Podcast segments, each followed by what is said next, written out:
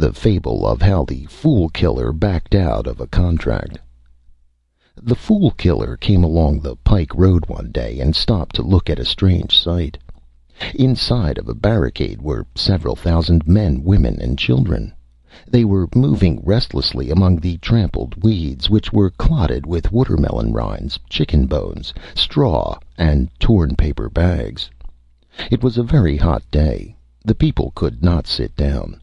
They shuffled wearily and were pop eyed with lassitude and discouragement. A stifling dust enveloped them. They gasped and sniffled.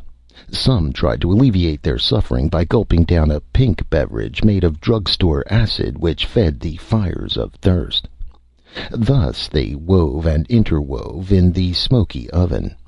The whimper or the faltering wail of children, the quavering sigh of overlaced women, and the long drawn profanity of men these were what the Fool Killer heard as he looked upon the suffering throng. "Is this a new wrinkle on Dante's Inferno?" he asked of the man on the gate, who wore a green badge marked Marshal, and was taking tickets. "No, sir. This is a country fair," was the reply. Why do the people congregate in the weeds and allow the sun to warp them? Because everybody does it. Do they pay to get in? You know it. Can they escape? They can, but they prefer to stick. The Fool Killer hefted his club and then looked at the crowd and shook his head doubtfully. "I can't tackle that outfit today," he said.